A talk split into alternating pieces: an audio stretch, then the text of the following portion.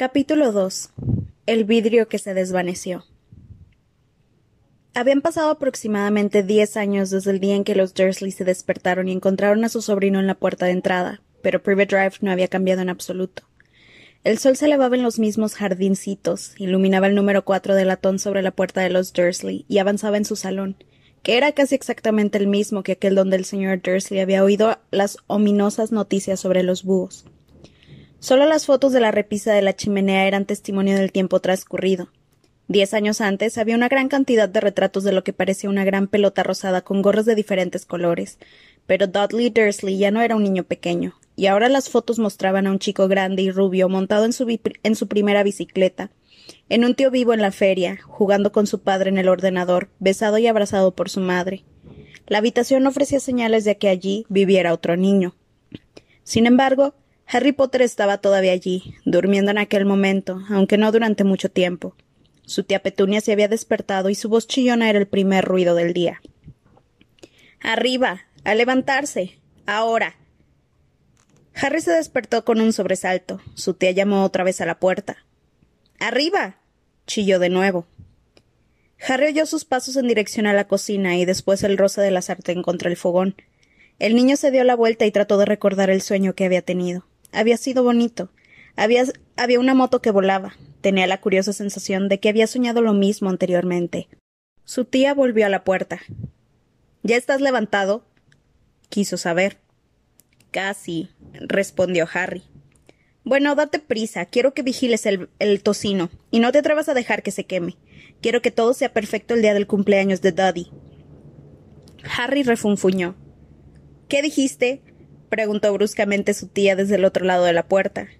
Nada, nada.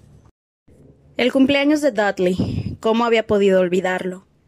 Harry se levantó lentamente y comenzó a buscar sus calcetines. Encontró un par debajo de la cama y después de sacar una araña de uno se los puso.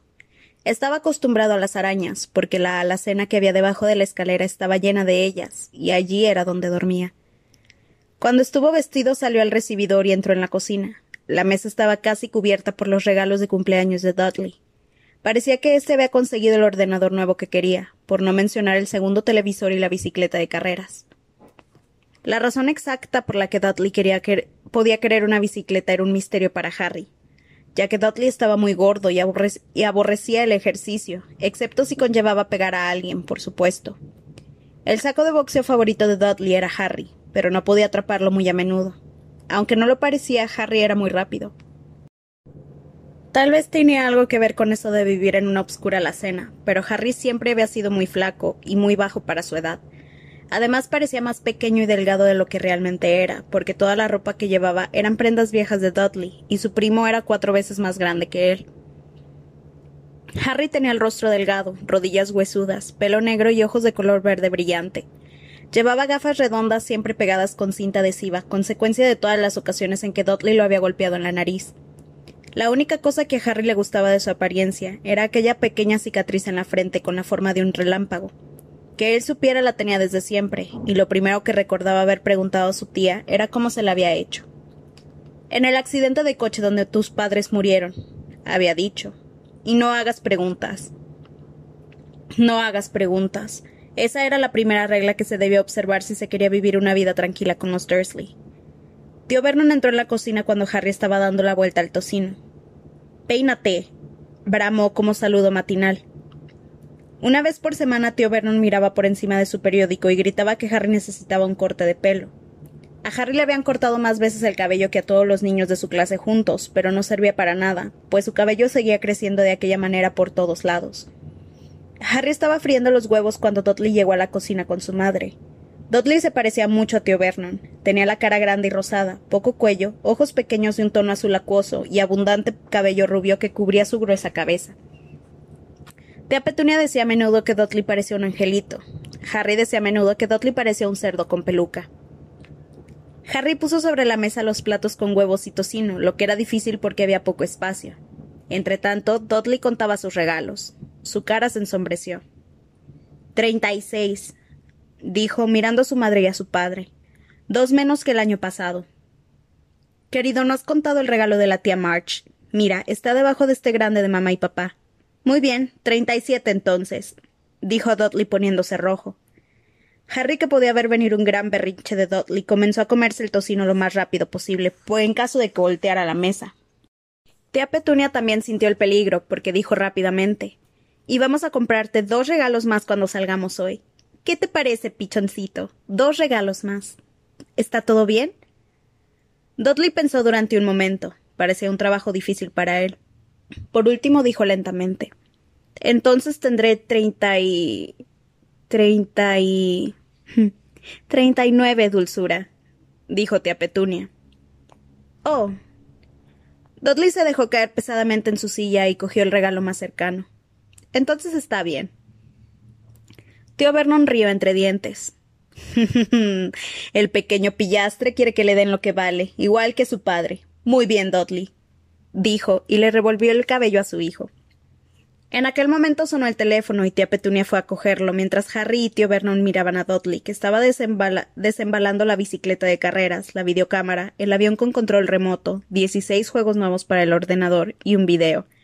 Estaba rompiendo el envoltorio de un reloj de oro cuando tía Petunia volvió enfadada y preocupada a la vez. Malas noticias, Vernon, dijo. La señora Fix se ha fracturado una pierna, no puede cuidarlo. Volvió la cabeza en dirección a Harry. La boca de Dudley se abrió con horror, pero el corazón de Harry dio un salto. Cada año, el día del cumpleaños de Dudley, sus padres lo llevaban con, con, un amigo a pasar el día a un parque de atracciones, o a comer hamburguesas, o al cine. Cada año, Harry se quedaba con la señora Fick, una anciana loca que vivía a dos manzanas. Harry no soportaba ir allí. Toda la casa olía a repollo y la señora Fick le hacía mirar las fotos de todos sus gatos que había tenido. ¿Y ahora qué hacemos?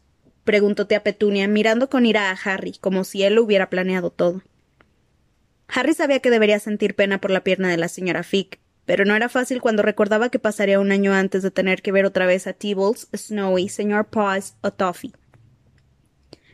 ¿Podemos llamar a March? sugirió tío Vernon. No seas tonto, Vernon, ella no aguanta al chico. Los Dursley hablaban a menudo sobre Harry de aquella manera, como si no estuviera allí, o más bien como si pensaran que era tan tonto que no podía entenderlos, algo así como un gusano. ¿Y qué me dices de tu amiga? ¿Cómo se llama? Yvonne. Está de vacaciones en Mallorca, respondió enfadada tía Petunia. Pueden dejarme aquí, sugirió Harry esperanzado. Podría ver lo que quisiera en la televisión para variar, y tal vez incluso hasta jugaría con el ordenador de Dudley. Tía Petunia lo miró como si se hubiera tragado un limón. ¿Y volvería a encontrar la casa en ruinas? rezongó. No voy a quemar la casa, dijo Harry, pero no lo escucharon. Supongo que podemos llevarlo al zoológico, dijo en voz baja tía Petunia, y dejarlo en el coche. El coche es nuevo, no se va a quedar allí solo. Dudley comenzó a llorar a gritos. En realidad no lloraba. Hacía años que no lloraba de verdad, pero sabía que si retorcía la cara y gritaba, su madre le daría cualquier cosa que quisiera. Mi pequeñito Dudley, no llores. Mamá no dejará que él te estropee tu día especial, exclamó abrazándolo. Yo no quiero que él venga, exclamó Dudley entre fingidos sollozos. Siempre lo estropea todo. Le hizo una mueca burlona a Harry desde los brazos de su madre. Justo entonces sonó el timbre de la puerta. Oh, por Dios, ya están aquí, dijo tía Petunia en tono desesperado, y un momento más tarde el mejor amigo de Dudley, Pierce Pockis, entró con su madre. Pierce era un chico flacucho con cara de rata. Era el que habitualmente sujetaba los brazos de los chicos detrás de la espalda mientras Dudley les pegaba. Dudley suspendió su fingido llanto de inmediato. Media hora más tarde, Harry, que no podía creer su suerte, estaba sentado en la parte de atrás del coche de los Dursley, junto con Pierce y Dudley, camino, camino al zoológico por primera vez en su vida. A sus tíos no se les había ocurrido una idea mejor, pero antes de salir, tío Vernon se llevó aparte a Harry. Te lo advierto, dijo, acercando su rostro grande y rojo al de Harry. Te aviso ahora, chico, cualquier cosa rara, lo que sea, y te quedarás en la alacena hasta Navidad. No voy a hacer nada, dijo Harry. De verdad. Pero tío Vernon no le creía. Nadie lo hacía. El problema era que a menudo ocurrían cosas extrañas cerca de Harry, y no servía de nada decirles a los Dursley que él no las causaba. En una ocasión, tía Petunia, cansada de que Harry volviera de la peluquería como si no hubiera ido, cogió unas tijeras de la cocina y le cortó el cabello casi al rape, exceptuando el flequillo que le, que le dejó para ocultar la horrible cicatriz. Dudley se rió como un tonto, burlándose de Harry, que pasó la noche sin dormir imaginando lo que sucedería en la escuela al día siguiente, donde ya se reían de su ropa holgada y sus gafas remendadas. Sin embargo, a la mañana siguiente, descubrió al levantarse que su pelo estaba exactamente igual que antes de que su tía lo cortara. Como castigo, lo encerraron en la alacena durante una semana, aunque intentó decirles que no podía explicar cómo, cómo había vuelto a crecerle tan deprisa. Otra vez tía Petunia había tratado de meterlo dentro de un repugnante jersey viejo de Dudley, marrón con manchas naranjas. Cuanto más intentaba pasárselo por la cabeza, más pequeña se volvía la prenda, hasta que finalmente le habría sentado como un guante a una muñeca, pero no a Harry. Tía Petunia creyó que debía de haberse encogido a lavarlo, y para su gran alivio, Harry no fue castigado. Por otra parte, había tenido un problema terrible cuando lo encontraron en el tejado de la cocina de la escuela. El grupo de Dudley lo perseguía como de costumbre, cuando, para sorpresa tanto de Harry como de los demás, se encontró sentado en la chimenea. Los Dursley recibieron una carta amenazadora de la directora, diciéndoles que Harry andaba trepando por los edificios del colegio. Sin embargo, lo único que trataba de hacer, como le gritó a tío Vernon a través de la puerta cerrada de la alacena, era saltar los grandes cubos que estaban detrás de la, de la cocina. Harry suponía que el viento lo había levantado en medio de su salto. Pero aquel día nada iba a salir mal. Incluso estaba bien pasar el día con Dudley Pierce y eso significaba no tener que estar en la escuela, en su alacena o en el salón de la señora Fee con su olor a repollo. Mientras conducía, tío Vernon se quejaba a tía Petunia. Le gustaba quejarse de muchas cosas. Compañeros de trabajo, Harry, el ayuntamiento, Harry, el banco y Harry eran algunos de sus temas favoritos. Aquella mañana les tocó a los motoristas, haciendo ruido como locos esos gamberros, dijo mientras una moto los adelantaba. He tenido un sueño sobre una moto, dijo Harry, recordando de pronto. Estaba volando. Tío Vernon casi chocó con el coche que iba delante del suyo. Se dio la vuelta en el, en el asiento y le gritó a Harry. Las motos no vuelan. Su rostro era como una gigantesca remolacha con bigote. Dudley y Pierce se rieron disimuladamente. Ya sé que no vuelan, dijo Harry. Ha sido solo un sueño. Pero deseó no haber dicho nada. Si había algo que desagradaba a los Dursley aún más que las preguntas que Harry hacía, era que hablara de cualquier cosa que no se desarrollara de la forma adecuada, ya fuera un sueño o un dibujo animado. Parecían pensar que podía llegar a tener ideas peligrosas. Era un sábado muy soleado y el zoológico estaba repleto de familias. Los Dursley compraron a Dudley y a Pierce unos grandes helados de chocolate en la entrada, y luego como la sonriente señora del puesto preguntó a Harry qué quería antes de que pudieran alejarse, le compraron un polo de limón barato. Aquello tampoco estaba mal, pensó Harry, chupándolo mientras observaba a un gorila que se rascaba la cabeza y se parecía notablemente a Dudley, salvo que no era rubio. Fue la mejor mañana que Harry había pasado en mucho tiempo. Tuvo cuidado de andar un poco alejado de los Dursley para que Dudley y Pierce, que comenzaban a aburrirse de los, de los animales cuando se acercaba la hora de comer, no empezaron a practicar su deporte favorito, que era pegarle. Comieron en el restaurante del zoológico, y cuando Dudley tuvo una rabieta porque su bocadillo no era lo suficientemente grande, tío Vernon le compró otro, y Harry tuvo permiso para terminarse el primero. Más tarde Harry pensó que debería haber sabido que aquello era demasiado bueno para durar. Después de comer fueron a ver a los reptiles. Estaba oscuro y hacía frío, y había vidrieras iluminadas a lo largo de las paredes.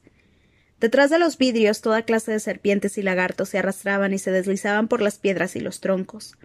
Dudley y Pierce querían ver las gigantescas cobras venenosas y las gruesas pitones que estrujaban a los hombres. Dudley encontró rápidamente la serpiente más grande. Podía haber envuelto el coche de tío Vernon y haberlo aplastado como si fuera una lata, pero en aquel momento no parecía tener ganas. En realidad, estaba profundamente dormida. Dudley permaneció con la nariz apretada contra el vidrio, contemplando la brillante, brillante espiral marrón. Haz que se mueva, le exigió a su padre. Tío Vernon golpeó el vidrio, pero la serpiente no se movió. Hazlo de nuevo, ordenó Dudley. Tío Vernon golpeó con los nudillos, pero el animal siguió dormitando. Esto es aburrido, se quejó Dudley y se alejó arrastrando los pies. Harry se movió frente al vidrio y miró intensamente a la serpiente. Si él hubiera estado allí, dentro, sin duda se habría muerto de aburrimiento, sin ninguna compañía, salvo la de la gente estúpida golpeando el vidrio y molestando todo el día. Era peor que tener por dormitorio una alacena donde la única visitante era tía Petunia llamando a la puerta para despertarlo. Al menos él podía recorrer el resto de la casa. De pronto la serpiente abrió sus ojillos pequeños y brillantes como cuentas. Lenta, muy lentamente, levantó la cabeza hasta que sus ojos estuvieron al nivel de los de Harry. Guiñó un ojo. Harry la miró fijamente. Luego echó un vistazo a su alrededor para averiguar si alguien la observaba. Nadie le prestaba atención. Miró de nuevo a la serpiente y también le guiñó un ojo. La serpiente torció la cabeza hacia tío Vernon y Dudley, y luego levantó los ojos hacia el techo. Dirigió a Harry una mirada que decía a las claras Esto me pasa constantemente. Lo sé, murmuró Harry a través del vidrio, aunque no estaba seguro de que la serpiente pudiera oírlo. Debe de ser realmente molesto. La serpiente asintió vigorosamente. A propósito, ¿De dónde vienes? preguntó Harry. La serpiente levantó la cola hacia el pequeño cartel que había cerca del vidrio. Harry miró con curiosidad. Boa constrictor, Brasil. ¿Es bonito por allá? La boa constrictor volvió a señalar con la cola y Harry leyó. Este espécimen fue criado en el zoológico. Oh, ya veo.